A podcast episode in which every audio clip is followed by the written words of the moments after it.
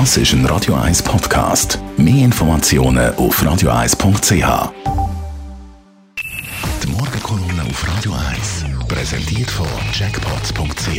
Das Online-Casino der Schweiz. Jackpots.ch. So Glück. Ja, Matthias, wie hast du das äh, zur Kenntnis genommen? Ja, guten Morgen miteinander. Wie habe ich es zur Kenntnis genommen? Es war gestern um die halbe fünf Uhr. Ich war gerade am Limaplatz. Die Leute haben alle auf ihr Smartphone geschaut und haben die Meldung bekommen, eben vom neuen Lockdown. Und bei einem Laden am Limaplatz ist plötzlich ein Schild gehangen, Bundesrat verliert nun den Verstand. Das zeigt auch ein bisschen, dass die Stimmung eben viel aggressiver ist, die Leute viel mehr verunsichert sind als beim ersten Lockdown im Frühling.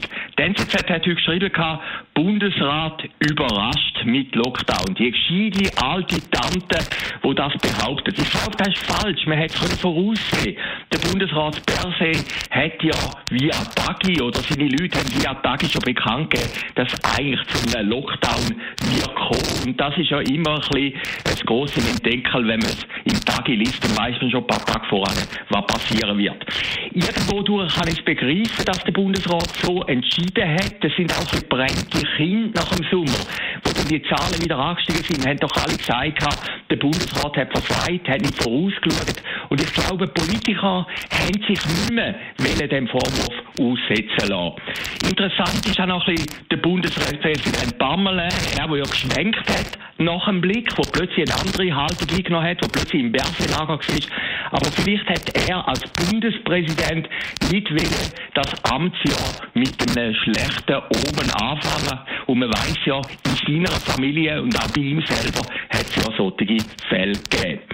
Es ist gleich wie beim ersten Mal und trotzdem ist es ein bisschen anders beim zweiten Lockdown. Interessant ist doch eins. Warum sind Grenzen immer noch offen? Warum sind Flughäfen immer noch offen? Warum sind Schulen immer noch offen? Das sind doch alles äh, Orte und Örtlichkeiten, wo der Virus kann zirkulieren. Warum sind Skigebiete im Laufen? Dort haben wir doch auch wieder einen Widerspruch in sich. Einerseits ist, glaube ich, Hornrennen abgesagt, andererseits kann man Skifahren gehen. Und da, was ich vorhin gesagt habe, ist natürlich die Stimmungslage. Ein Gesetz, eine Regelung kann man ja nur durchsetzen, wenn sie von den Leuten auch mitgetragen werden, wenn sie akzeptiert wird. Im Frühling ist das der Fall gewesen.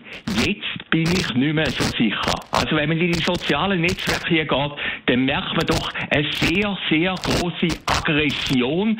Viele Leute haben Angst um den Jobs.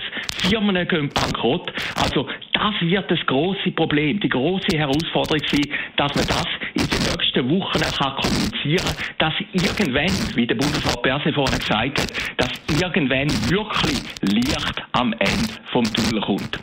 Am Schluss noch ein kleiner Slogan oder Spruch, den ich heute gelesen habe im äh, Facebook und der passt aber zu dieser Stimmung.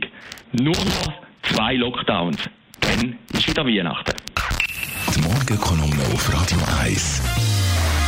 Matthias Ackeret ist das gewesen und heute Abend wieder zu hören. In der Shortlist ab der 6. da wird das äh, Thema Parmelin natürlich auch ein grosses Diskussionsthema sein. Aber wir schauen auf Deutschland und reden über Christian Gross, der ja da Schalke wieder auf die Siegerstraße zurückgeführt hat. Die Frage ist natürlich, wie nachhaltig, da werden wir darüber diskutieren. Nach der 6. News da auf Radio 1.